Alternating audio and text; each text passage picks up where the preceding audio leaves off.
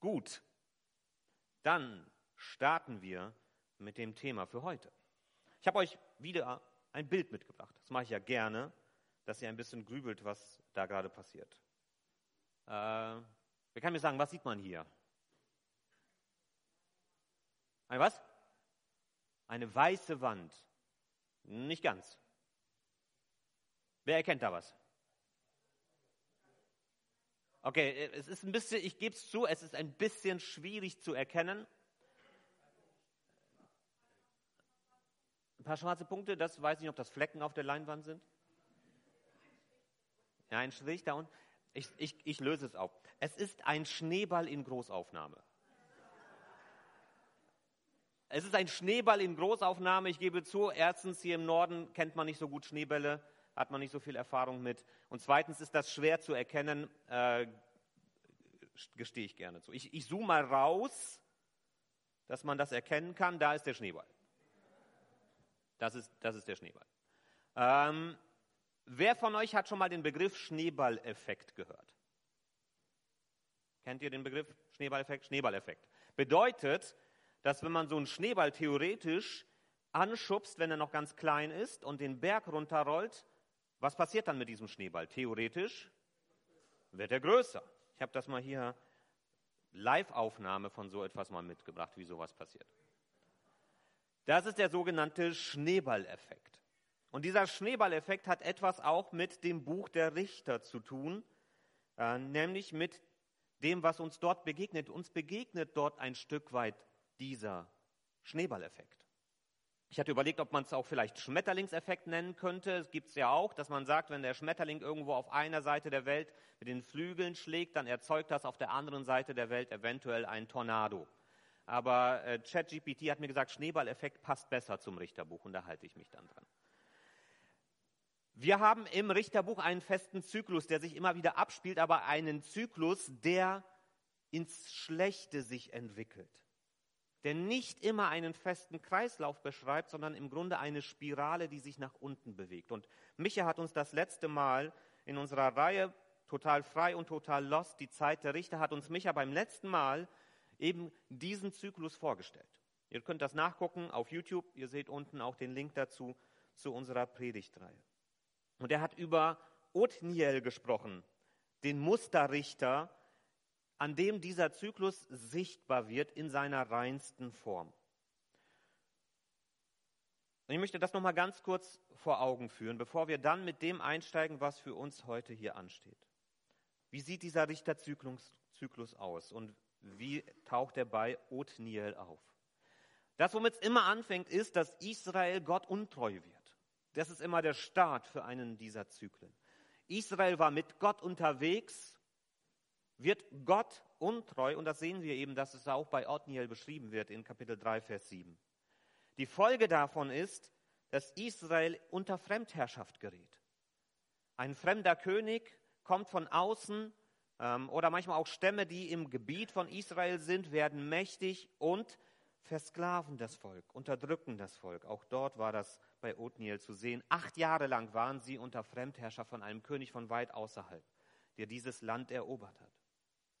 Und das Volk erinnert sich daran, da war doch unser Gott. Und sie fangen an, Gott ihr Leid zu klagen. Und Gott und das sehen wir auch bei Othniel, wo sie um Hilfe schreien. Schreien, Gott, hilf uns endlich. Und dann beruft Gott einen Richter, einen Retter, der sie in dieser Situation unterstützen soll. Das war eben Othniel im ersten Beispiel. Und dann sehen wir, wie Gott diesen Richter zurüstet. Bei Othniel wird gesagt, er hat den Geist Gottes in ihn hineingelegt. Er wird zugerüstet mit Gottes Kraft und mit dieser Kraft kann er dann das Schicksal wenden und die Feinde bezwingen. Und als Folge davon herrscht wieder Frieden im Land. Hier 40 Jahre lang. Also im Grunde eine Generation Frieden im Land Israel. Und jetzt wollen wir uns anschauen, was dann wieder passiert. Wie dieser Zyklus sich weiterentwickelt. Und wir wollen heute, wenn ihr aufmerksam sein werdet, werdet ihr das vielleicht auch merken, da passiert schon etwas. Etwas, was diesen Schneeballeffekt, der ist noch nicht groß. Der Schneeball, da merkt man kaum den Unterschied, aber er wird größer. Er fängt an, sich zu entwickeln. Dieser Zyklus fängt an, ein Stück weit sich nach unten zu bewegen. Wir möchten uns heute mit Ehud beschäftigen in Kapitel 3, ähm, ab Vers 12. Und ich möchte euch ermutigen, gleich mit einfach eine Bibel aufzuschlagen, reinzugucken. Ich werde den, äh, einen Teil des Textes erstmal lesen und uns Stück für Stück dann auch ein, äh, durchgehen durch das, was uns dort begegnet. Aber bevor wir das tun, will ich noch ein Gebet sprechen und Gott und Jesus bitten, zu uns zu sprechen. Und Jesus, ich danke dir, dass wir wissen, du lebst, du sprichst und so wie du damals gesprochen hast und gewirkt hast, so sprichst du und wirkst du auch heute Morgen, auch hier. Und du willst unser Herz berühren und ich danke dir und ich bitte dich, dass unser Herz dafür bereit ist und dass wir uns von dir berühren und ansprechen lassen. Amen. Ich lese erstmal die Verse 12 bis 14. Das ist sowas wie die Einleitung. Und da können wir aufmerksam beobachten, wie wir diesen Zyklus vielleicht auch wiederfinden. Vers 12. Die Israeliten taten wieder, was in den Augen des Herrn böse war. Deshalb machte der Herr den Eklon, den König von Moab, Israel zum Feind. Denn die Israeliten hatten getan, was in den Augen des Herrn böse war. Erstmal Vers 12. Wenn wir da reingucken, sehen wir, zweimal wird hier erwähnt, Sie taten wieder, was in den Augen des Herrn böse war. Zweimal. Und in die Mitte gesteckt wird die Information, er machte Eglon, den König von Moab, Israel zum Feind. Wieder so eine Sandwich-Technik, die ist uns in Markus ganz oft begegnet. Da haben wir ganz viele Sandwiches gegessen. Und das sehen wir auch hier im Richterbuch, dass das immer wieder auch so auftaucht. Wenn da so zwei Informationen sich wiederholen und in der Mitte ist etwas, dann hängt das eng miteinander zusammen.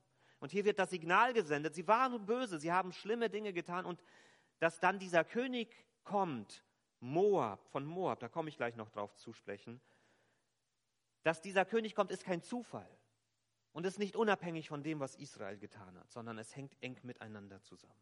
Und wenn wir uns jetzt hier diese Tabelle nochmal vor Augen führen und uns diesen Zyklus anschauen, dann sehen wir, Israel wird untreu. Check ist da aus diesem Zyklus. Wir finden das in diesem Abschnitt wieder.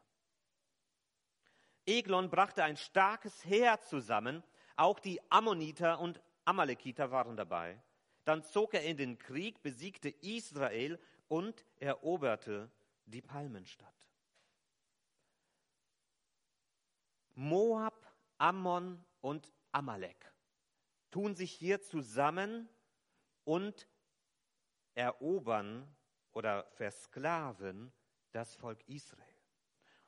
Und diese drei Namen sind interessant. Wenn wir uns das mal auf der Karte anschauen, wo wir diese Gebiete wiederfinden von, ähm, von diesen Ländern, die erwähnt werden, haben wir auf der einen Seite hier Ammon und hier unten Moab und Amalekiter waren ungefähr in diesem Gebiet beherbergt, in diesem Bereich. Das heißt, von drei Seiten ziehen sich diese Könige zusammen und erobern diesen Abschnitt, diese Region und versklaven Israel. Moab und Ammon sind die Nachkommen von Lot. Vielleicht erinnert ihr euch noch. Lot ist der Neffe gewesen von Abraham und hat sich dann in eine Region zurückgezogen, getrennt von Abraham, mit seinen Töchtern, ganz schräge Geschichte. Und aus dieser Familie entstammen Moab und Ammon. Das sind im Grunde Familie von Israel, die sich hier gegen Israel verbündet. Und die Amalekiter begegnen uns während der Wüstenwanderung. Ganz oft tauchen sie dort auf, dass sie Israel zum Problem werden. Da ist diese eine bekannte Szene, wo Mose die Arme hebt und immer wenn er beim Gebet die Arme hebt, dann siegt Israel gegen die Amalekiter. Und wenn er die Arme senkt, dann haben die Amalekiter die Oberhand. Das heißt, das Volk war schon immer eine Plage gewesen für das Volk Israel. Und dann ist hier noch eine interessante Sache im Text. Es wird eine Stadt erwähnt. Eglon erobert die Palmenstadt. Die Palmenstadt ist nichts anderes als Jericho. Jericho.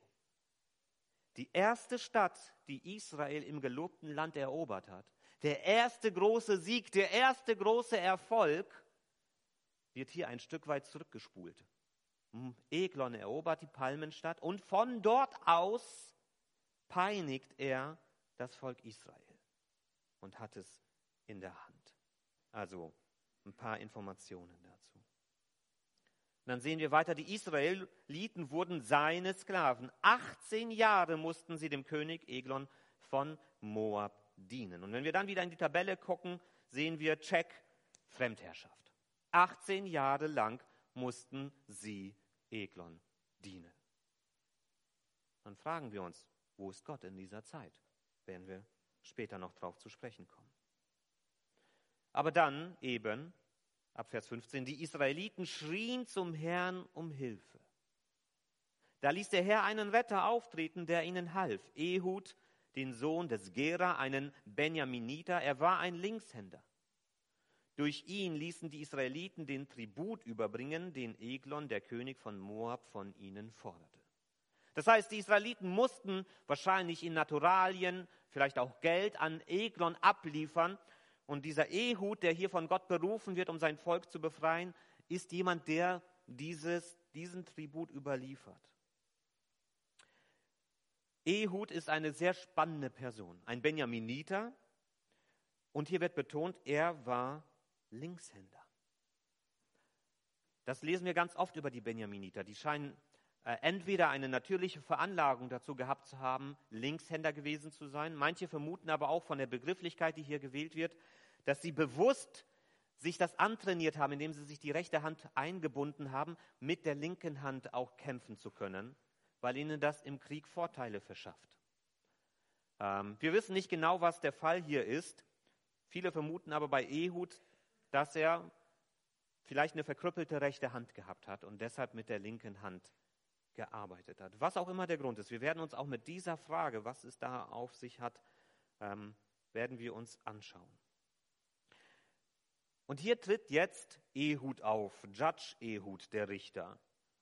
Und wir werden uns gleich den Text durchlesen, wie er das Volk befreit, in einem Rutsch. Da werde ich keine große Pause dazwischen machen, weil das ein etwas längerer Abschnitt ist. Ähm, und dann am Ende nur ganz kurz darauf eingehen. Das sind so viele spannende Details, da lohnt es sich einfach tiefer einzusteigen, aber die Zeit haben wir nicht. Aber wir gucken nochmal in unsere Tabelle rein und sehen, Israel klagt zu Gott und Gott beruft einen Richter. Beides, check, check ist da. Der Zyklus entwickelt sich weiter.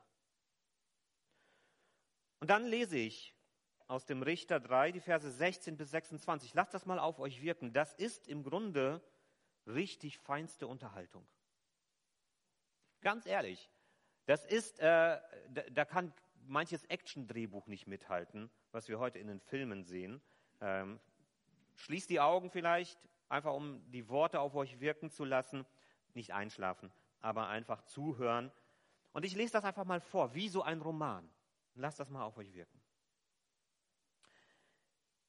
Ehud aber besorgte sich einen zweischneidigen Dolch mit einer 30 Zentimeter langen Klinge. Den band er sich an die rechte Seite und versteckte ihn unter seinem Mantel. So brachte er den Tribut zu König Eglon von Moab. Und man muss wissen, Eglon war sehr dick. Nachdem Ehud alles abgeliefert hatte, schickte er die Leute nach Hause, die den Tribut getragen hatten. Er selbst begleitete sie noch bis Gilgal. Doch an der Stelle, wo die Götterbilder standen, kehrte er um und ging allein zu Eglon zurück. Er sagte ihm, mein König, ich habe eine geheime Botschaft für dich. Da sagte Eglon, sei still. Dann schickte er alle seine Diener hinaus, die bei ihm waren. Ehud war also zum König gekommen. Der hatte sich in einen kühlen Raum zurückgezogen, der auf dem flachen Dach errichtet worden war. Dieser Raum war nur für den König bestimmt. Ehud sagte, ich habe eine göttliche Botschaft für dich. Da erhob sich der König von seinem Sitz. In diesem Augenblick zückte Ehud den Dolch mit der linken Hand, griff an seine rechte Seite, dann stieß er dem König den Dolch in den Bauch. Die Klinge drang so tief in seinen Leib, dass sogar der Griff darin verschwand. Ehud aber ließ den Dolch in seinem Bauch stecken und entkam durch ein Schlupfloch. Bevor Ehud den Tatort durch einen Schacht verließ, verriegelte er von innen die Tür. So verschloss er den Raum oben auf dem Dach. Kaum war er fort, kamen auch schon die Diener und stellten fest, Die Tür ist von innen verriegelt. Da sagten sie, er muss sich wohl gerade erleichtern. Sie warteten, bis es ihnen unangenehm wurde. Doch die Tür zu dem Raum oben auf dem Dach wurde noch immer nicht geöffnet. Da holten sie den Schlüssel, schlossen auf und sahen, ihr Herr lag tot auf dem Boden. Ehud aber war inzwischen entkommen. Die Diener hatten zu lang gewartet. Ehud war schon an den Götterbildern vorbei und hatte sich nach Seir in Sicherheit gebracht. Als er auf dem Gebirge Ephraim ankam, blies er in das Widderhorn zum Kampf. Da zogen die Israeliten vom Gebirge herab und folgten ihm in die Schlacht. Er rief ihnen zu, auf, hinter mir her, denn der Herr hat eure Feinde, die Moabiter, in eure Gewalt gegeben. Da zogen sie hinter ihm her und besetzten die Übergänge am Jordan, die nach Moab hinüberführten. Dort ließen sie niemanden mehr durch. An diesem Tag erschlugen sie etwa 10.000 Moabiter. Es waren ihre kräftigsten und kriegtüchtigsten Männer. Kein einziger entkam. So musste sich Moab an diesem Tag Israel unterwerfen und das Land hatte 80 Jahre Ruhe vor dem Krieg. Soweit dieser Text. Also, eine spannende Geschichte, über die man sehr viel sagen kann. Es sind so viele interessante Details da drin, dass äh, die Zeit dafür gar nicht reichen würde. Aber was wir hier sehen, ist, dass Ehud mit ganz viel List und Tücke vorgeht. Ganz clever, wie er das aufzieht, wie er die Tür verriegelt, wie er den König eine Botschaft überbringen will von Gott. Und das, der hebräische Begriff für Botschaft ist auch eine Sache. Sache und Wort ist der gleiche Begriff. Ich habe dir eine Sache von Gott zu bringen, und zwar den Dolch, mit dem er ihn dann ersticht.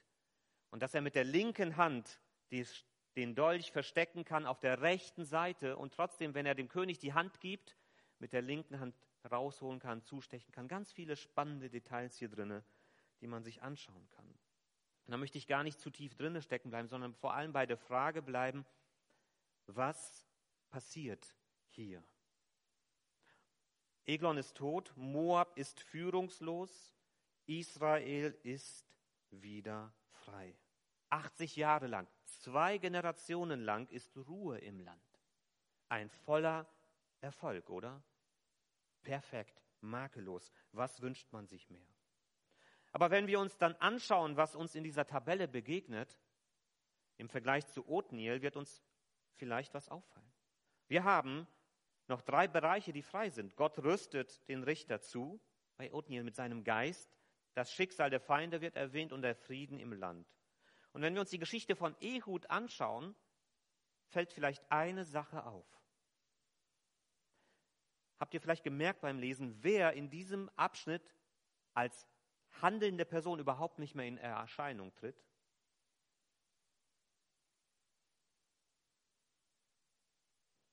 Ehud handelt, Gott taucht als handelnde Person nicht mehr auf. Er wird von Ehud erwähnt, der Herr hat euch die Feinde in die Hand gegeben. Im, Im, Munde von Ehud ist Gott noch, aber als eigene handelnde Person taucht er in diesem Abschnitt überhaupt nicht mehr auf. Und es fällt auch auf, wenn wir uns die Tabelle anschauen, das Schicksal der Feinde findet sich auch bei Ehud und die, der Frieden im Land auch. Aber die Ausrüstung des Richters wird nicht erwähnt. In dem Moment, nachdem er berufen ist, sehen wir nicht, dass Gott durch Ehud handelt, sondern wir sehen, wie Ehud mit Cleverness und List und Tücke handelt. Er kommt zum Erfolg. Es wird erreicht, was erreicht werden soll, aber wir merken hier, und ich glaube, das ist sehr bewusst auch so gesetzt vom Richter. In all dem Glanz, der da ist, ist nicht jeder Glanz, ist nicht alles, was glänzt, auch Gott sondern da ist auch ganz viel Mensch mit dabei. Mensch, der aus eigenen Fähigkeiten, eigenem Handeln heraus wirkt und wo Gott ein Stück weit in den Hintergrund rückt. Und wo man auch schon merkt, okay, vielleicht ist das schon ein erster Schritt dahin, dass die Dinge sich schief entwickeln, weil hier jemand ist, der nicht Gott handeln lässt, sondern sich auf sich selbst ein Stück weit, vielleicht auch zu sehr auf sich selbst verlässt. Drei Gedanken möchte ich uns mitgeben heute aus diesem Abschnitt, die für uns von Bedeutung sind. Das erste ist, was wir hier sehen, Gott ist treu. Und Gott ist auch gnädig, das sehen wir in diesem Text. Aber Gott handelt zu seiner Zeit. Gott handelt zu seiner Zeit. 18 Jahre schreit das Volk um Hilfe. 18 Jahre. Und es dauert so lange, bis jemand kommt, den Gott beruft, um ihnen zu helfen. Und ich möchte nicht wissen, wie viele dieser Israeliten zwischendurch gedacht haben, hat Gott uns vergessen? Hat Gott, kein, hat Gott keine Idee mehr mit uns? Hat er uns komplett aufgegeben? Wieso hört er mein Rufen nicht? Ich bete zu ihm, aber er antwortet nicht. Da sind Menschen gestorben, ohne dass sie gesehen haben, wie Gott eingegriffen hat, um sein Volk zu befreien in dieser Zeit. Gott ist treu und gnädig, aber er handelt zu seiner Zeit. Und wisst ihr, wie das ist mit Gnade? Mit Gottes Gnade auch? Das, was man einfach so auch aussprechen muss, ist, niemand von uns hat Anspruch auf Gnade. Niemand von uns kann Gnade bei Gott wie eine Dienstleistung abrufen und sagen, komm, gib mir. Ich habe ein Recht darauf. Du musst mir jetzt gnädig sein, weil ich jetzt zu dir komme und darum bitte.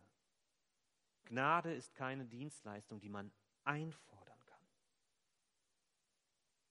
Die Israeliten, das habe ich am Anfang betont, das wird ja zweimal erwähnt, sind nicht unverschuldet in diese Situation geraten. Sie haben es selbst in der Hand gehabt. Sie haben sich dazu entschlossen, Gott untreu zu werden. Sie haben sich für diesen Weg entschieden. Und das ist die Folge dieses Weges, den sie gewählt haben, dass sie in diese Schwierigkeiten kommen. Gott hat es ihnen vorher gesagt. Er sagte, wenn ihr mir untreu werdet, dann werde ich die Feinde groß werden lassen. Ich werde es zulassen, dass ihr unter ihre Herrschaft kommt. Und sie haben diesen Weg gewählt. Wisst ihr, was mit das Schwierigste in Erziehung ist? Mit Kindern? Das Schwierigste mit dabei ist es, weil das auch nicht irgendwie abzuhaken ist und auch nicht immer gleich ist, das Schwierigste ist es, Kinder immer mehr die Folgen ihrer eigenen Entscheidungen erleben und spüren zu lassen. Ein Baby, das klein ist und den Kopf an die Wand stößt, da sagt man, das konnte das noch gar nicht wissen. Wenn ein 18-Jähriger immer noch meint, er müsste durch die Wand durchlaufen und sich dann den Kopf verletzt, dann sage ich mir, tut mir leid, da bist du einfach doof. Selber schuld. Da ist die Tür. Das heißt, wir wir lernen als Eltern Stück für Stück Kinder die Folgen ihrer eigenen Entscheidungen spüren zu lassen. Etwas, was uns in unserer Zeit ein Stück weit, das hatte ich auch schon mal erwähnt in der Predigt, verloren geht, weil wir heute das nicht mehr aushalten, dass jemand leidet und Konsequenzen erträgt. Wir wollen das alles fernhalten, aber das ist falsch. Wir müssen es lernen, sie Stück für Stück an die Konsequenzen ihrer Entscheidungen heranzuführen. Und es auch auszuhalten, wenn es schief läuft wenn sie eigene Entscheidungen treffen und das geht voll in die Hose. Das müssen, dürfen wir aushalten. Das bedeutet es, erwachsen zu sein. Das bedeutet es, reif zu werden. Wenn ich Mist baue, dann muss ich erstmal selber damit zurechtkommen. Und ich kann das nicht auf jemand anderen abwälzen. Ich kann die Schuld nicht immer bei anderen Menschen suchen. Wenn ich Entscheidungen getroffen habe, wenn ich Geld spekuliere im Aktienmarkt und dann geht das ganze Geld flöten, dann kann ich mich nicht über den Aktienmarkt beschweren. Sondern dann muss ich mich fragen, war ich schlau genug? Habe ich mir die Risiken abgewogen? Und dann muss ich mit diesen Konsequenzen zurechtkommen. Und ich kann nicht erwarten und fordern, dass andere das ausbaden, was ich verbockt habe. Das ist nicht fair. Und dann kann ich auch nicht kommen und sagen, Gott, wie konntest du zulassen, dass ich meine 100.000 Euro auf dem Aktienmarkt verloren habe? Wieso hast du die Kurse nicht anders entwickeln lassen? Da ist Gott nicht für verantwortlich. Und für andere Dinge, die ich in meinem Leben entscheide, ist Gott nicht immer verantwortlich und deshalb kann ich ihm das nicht vorwerfen und dann einfordern und sagen, Gott, ich bin jetzt in einer blöden Situation, die ich mir selbst eingeblockt habe, du musst mich jetzt rausholen. Das erlebt Israel hier. Und dann kann ich auch nicht sagen, wieso hilft er mir nicht sofort? Ich habe doch eingesehen, dass das dumm war. Jetzt musst du mir sofort helfen. Auch so funktioniert das nicht. Wir haben also kein Recht, Gottes Gnade einzufordern. Die Betonung liegt auf einfordern. Wir haben jedes Recht, Gott um seine Gnade zu bitten. Das will er. Und das tut Israel. Gott will gnädig sein. Gott will uns beistehen. Aber zu seiner Zeit. Und manchmal weiß er auch, dass eine gewisse Zeit notwendig ist, wo wir erstmal ein bisschen in der Luft hängen und spüren, was wir uns selbst auch eingebrockt haben. Aber Gott will gnädig sein. Und wisst ihr, woher ich das weiß? Weil Gott Mensch geworden ist, um zu suchen und zu retten, was sich in den Wirren des Lebens verloren hat. Dafür ist Gott in Jesus Mensch geworden, um zu suchen und zu retten denjenigen, der sich in den Wirren seines Lebens verloren hat. Und der dann um Gnade schreit, um Rettung schreit. Dafür ist er ans Kreuz gegangen, für alles, was wir in unserem Leben verbockt haben, ob bewusst oder unbewusst. Er will gnädig sein. Und deshalb dürfen wir hoffen und vertrauen, dass er uns beistehen möchte. Wir dürfen, wir sollen seine Gnade erbitten, auch in den harten Zeiten unseres Lebens. Auch wenn wir es selbst verbockt haben. Das ist kein Grund zu sagen, auch das wiederum auf der anderen Seite zu sagen, oh, das habe ich mir selbst zuzuschreiben, da wird mir Gott bestimmt nicht helfen. Nein, komm zu ihm. Bring ihm das. Bitte ihn um Hilfe und Beistand. Aber fordere es nicht ein, sondern lass Gott in seiner Zeit wirken. Gott ist treu und gnädig aber er handelt zu seiner Zeit. Das Zweite ist, Gott sieht an dir nicht deine Begrenzungen, sondern deine Möglichkeiten. Gott sieht an dir nicht deine Begrenzungen, sondern deine Möglichkeiten. Ehud als Linkshänder. Ich weiß nicht, wer von euch versucht hat, mal als Rechtshänder sich mit links die Schuhe zu binden, also mal andersherum das zu machen. Oder zu schreiben mit links. Das ist heftig, sich so umzustellen. Und je nachdem, was mit Ehud gewesen ist, ob er seine Hand verloren hat oder ob er, quasi bewusst auch von Geburt an vielleicht Linkshänder war, bewusst auch äh, vielleicht die linke Hand trainiert hat, das wissen wir alles nicht. Aber der Begriff, der hier verwendet wird für Linkshänder im Hebräischen, ist eingeschränkt in der rechten Hand oder verkrüppelt an der rechten Hand. So wurden Linkshänder bezeichnet im Alten Testament. Mit der linken Hand galt man als, bis heute noch teilweise, als eingeschränkt. Das war zumindest damals auf jeden Fall der Fall. So jemanden eignet sich eigentlich nicht als Held. Er ist kein Rechtshänder. Er kann das Schwert nicht ordentlich führen. Der fuchtelt da irgendwie mit seiner linken Hand rum. Aber gerade, dass er Linkshänder gewesen ist, ermöglicht ihm das, was er getan hat. Weil normalerweise der Dolch, das Schwert an der linken Seite ist, um zu greifen. Und wenn man da abtastet und da ist kein Schwert, kommt man rein zum König, aber das Schwert versteckt sich hier, der Dolch. Er kann dem König die Hand reichen, um zu ihm zu kommen und kann eben mit der linken Hand das, den Dolch ergreifen seine Linkshändigkeit, die aus den Augen der anderen um ihn herum eine Einschränkung war, vielleicht eine Behinderung gewesen ist, ist in Gottes Augen eine Möglichkeit, die Türen öffnet, die Chancen ergibt. Und so ist das oft in unserem Leben. Wir haben Stärken und wir haben Schwächen. Und manchmal sind unsere Stärken auch gleichzeitig unsere Schwächen. Wenn jemand sehr nüchtern und rationell ist und sich von Emotionen nicht überschwemmen lässt, dann kann er Dinge vielleicht manchmal anders bewerten, als wenn jemand von Emotionen immer überflutet wird.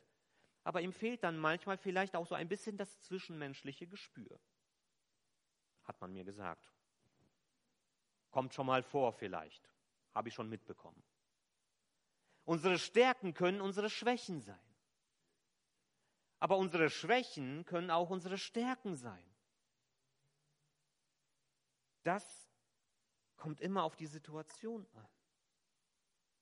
Und wenn du nur deine Schwäche siehst und denkst, Gott kann mich nicht gebrauchen, ich kann nicht gut reden vielleicht, ich bin handwerklich nicht begabt, ich bin vielleicht geistlich nicht so tief wie andere, wenn du deine Schwächen siehst und denkst, Gott kann mich nicht gebrauchen, dann vertraue Gott darauf, dass er sich vielleicht was dabei gedacht hat, dass er dich so gemacht hat, wie er dich gemacht hat. Und dass das, was du als Schwäche empfindest, in Gottes Augen eine Stärke sein kann. Dass es genau das sein kann, was Gott vielleicht gebrauchen will. Und wenn dann ein Dienst an dich herangetragen wird und du, du siehst nur deine Schwäche und denkst, oh, das schaffe ich nicht, dann lass dich vielleicht überraschen. Vielleicht ist das nichts für dich, aber vielleicht wirst du überrascht davon, dass Gott die Möglichkeiten sieht, die du in diesen Bereich hineinbringen kannst und nicht deine Begrenzungen. Wenn ich meinen Beruf nach rein menschlichen Maßstäben gewählt hätte, dann würde ich irgendwo im Keller sitzen und mit Technik rumbasteln. Weit weg von allen Menschen. Wenn ich das nach rein menschlichen Maßstäben, wie ich mich selbst empfunden habe, als Jugendlicher gewählt hätte, dann wäre ich nie Pastor geworden. Wollte ich auch nicht. Ich wollte nie Pastor werden, weil ich meine Schwächen gesehen habe. Und ich zweifle immer noch immer wieder dran, sitze manchmal da und denke mir, was mache ich eigentlich hier? Aber ich vertraue darauf, dass ich nicht einfach hier hineingestolpert bin, auch nicht an diesen Platz, wo ich stehe, sondern dass Gott seine ganz eigene Sicht auf mich, auf uns, auf dich, auf deine Situation hat und dass Gott auch eine Idee hat mit dem, was er mit uns manchmal macht, auch wenn wir das nicht immer sehen und verstehen. Und wenn wir uns manchmal auch ganz falsch irgendwo fühlen. Lass dich davon überraschen. Gott sieht an dir nicht deine Begrenzungen, sondern deine Möglichkeiten. Aber die andere Seite der Medaille, es hat immer auch eine Kehrseite, das sehen wir bei Ehud, Setze dein Vertrauen nicht allein auf deine Fähigkeiten, sondern zuerst auf Gottes. Setze nicht allein auf deine Fähigkeiten, sondern zuerst auf Gottes Kraft. Ich habe es erwähnt, ab Vers 16 wird Gott als handelnde Person nicht mehr erwähnt. Er kommt vor im Mund von Ehud und da kann man sich fragen, gebraucht er hier vielleicht auch Gott für sein eigenes quasi sagt, die Situation ist einfach so und man kann Gott immer schön in seinem Mund herumführen, um seine eigenen Ziele zu erreichen. Vielleicht hatte das auch wirklich als ein Anliegen und, und es erlebt, dass Gott ihnen die Möglichkeit geschafft hat, aber Gott selbst als handelnde Person taucht nicht auf. Anders als bei Othniel. Bei Othniel lesen wir ja, Gott hat ihn befähigt, mit seinem Geist das zu tun. Und dort lesen wir auch, dass es Gott war, nicht, dass Othniel sagt, dass es Gott war, sondern dass es direkt steht. Gott war es, der die Feinde den Israeliten ausgeliefert hat. Kleiner Unterschied zu Ehud. Bei Ehud ist Gott im Hintergrund. Ehud handelt. Folgt mir, sagt er ja auch. Kommt mir hinterher. Er steht hier im Mittelpunkt dieser Geschichte. Sein Plan, seine List, seine Führung, darauf kommt es an. Und dann kann es passieren, dass wir manchmal auch so kleine Details überlesen, weil im Anschluss an die Geschichte von Ehud taucht noch ein kleiner Richter auf. Ein Vers nur. Und das übersieht man und denkt, oh gut, der war halt auch noch da. Aber wenn wir daran glauben, dass diese Bücher nicht zufällig sind, wie sie entstanden sind, sondern mit Absicht, dann lesen wir in Vers 31, auf Ehud folgte Schamgar, der Sohn des Anat. Der erschlug von den Philistern 600 Mann. Er hatte dafür nur einen Ochsenstecken zur Hand. Und so rettete auch er Israel. Bei Ehud lesen wir zehn Verse lang, wie schlau und gewitzt und mit wie viel List und Tücke er Eglon besiegt. Und dann kommt Schamgar, vielleicht so ein Bauernjunge, tut mir leid, wenn hier irgendwelche Landwirte sich beleidigt fühlen, mit einem Ochsen stecken, mit dem, womit man Ochsen antreibt, damit es die wehtut und sie nach vorne schießen. Und der erschlägt 600 Mann und rettet Israel. Ganz anders. Gott kann einen Ehud gebrauchen mit all seinen Fähigkeiten. Und er kann so einen Bauernjungen wie Shamgar gebrauchen, der einfach nur kräftige Arme hat. Und der einfach nur um sich herum prügelt. Und mit dem kann er auch was anfangen. Das komplette Gegenteil von Ehud. Kein Plan, keine List, kein Betrug. Ist es falsch, dass Ehud so vorgegangen ist, wie er vorgegangen ist? Nicht zwangsläufig, das will ich gar nicht behaupten. Gott will ja, dass wir unseren Verstand und unsere Fähigkeiten gebrauchen. Dafür hat er sie uns gegeben. Aber wir müssen vorsichtig sein, dass wir uns auf unseren Fähigkeiten nicht ausruhen und dass wir an den Punkt kommen zu glauben, wir hätten alles aus eigener Kraft im Griff. Ehud hatte Erfolg. Keine Frage. Und das soll auch nicht geschmälert werden. Aber es ist ein Erfolg mit einer leichten Trübung. Mit einer leichten Trübung, weil Gott hier in den Hintergrund rückt. Und Paulus zeigt uns, wie es anders gehen kann, auch ein fähiger Mann. Aber in 1. Korinther 2 schreibt er, liebe Brüder und Schwestern, ich bin damals zu euch gekommen, um euch das Geheimnis Gottes zu verkünden. Ich bin aber nicht mit großartigen Worten oder mit Weisheit aufgetreten, denn ich hatte beschlossen, bei euch nur über eines zu reden. Ich verkünde euch Jesus Christus, der am Kreuz gestorben ist. Als schwacher Mensch trat ich vor euch und zitterte innerlich vor Angst. Meine Rede und meine Verkündigung sollten euch nicht durch, viel, durch ihre Weisheit überreden. Vielmehr sollte in ihnen Gottes Geist und Kraft zur Geltung kommen. Denn euer Glaube sollte nicht aus menschlicher Weisheit kommen, sondern aus der Kraft Gottes. Paulus, ohne Zweifel einer der größten Denker der Weltgeschichte. Das bestreiten selbst Nichtchristen nicht. Aber bei all seinen Gaben und Fähigkeiten war ihm bewusst, dass er vollkommen auf die Kraft und die Gnade Gottes angewiesen ist, damit all das, was Gott in ihn hineingelegt hat, auch wirklich zum Leuchten kommen kann. Setze dein Vertrauen nicht allein auf deine Fähigkeiten, sondern zuerst auf Gottes Kraft. Und Gott sieht an dir nicht deine Begrenzungen, sondern deine Möglichkeiten. Und Gott ist treu und gnädig, aber er handelt zu seiner Zeit. Amen.